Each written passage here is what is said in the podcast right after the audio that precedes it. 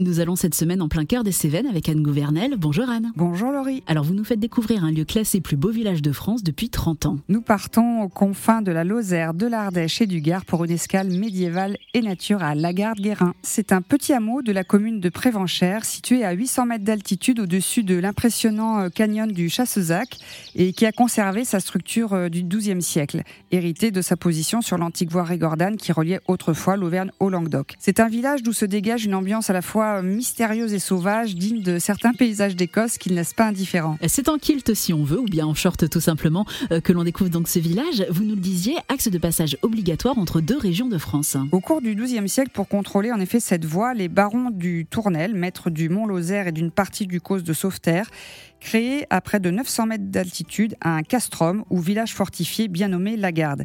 Ils y établissent une communauté économique et militaire. Ces chevaliers dits pariers, donc égaux en droit et en devoir, détiennent chacun une portion du bien commun, c'est-à-dire le village et la voie Régordane allant de Villefort à Prévenchère. Souhaitant retrouver la pleine autorité sur ce territoire, l'évêque demande assiège par deux fois le village et confie le château à Guérin du Tournoël, puissant seigneur dont le prénom, depuis le XIVe siècle, est à tout jamais associé à celui de la garde. Le château a presque entièrement disparu. De l'ensemble castral plusieurs fois assiégé au cours des siècles et finalement incendié en 1722 ne subsiste euh, effectivement que la très sobre et très belle église romane Saint-Michel, patron de la communauté pariée, et l'ancienne tour de guet. Entouré de, vestiges d'anciens remparts, le site offre euh, pour le coup une vue sublime sur les gorges du Chassezac et les monts du Vivarais. Le village domine montagne et canyon où on peut également randonner. Les idées ne manquent pas pour découvrir l'environnement de la garde Guérin et ses paysages sauvages. La randonnée, bien sûr, avec notamment le GR 700, donc la voie Régordane, et puis le GR 70, le chemin de Stevenson,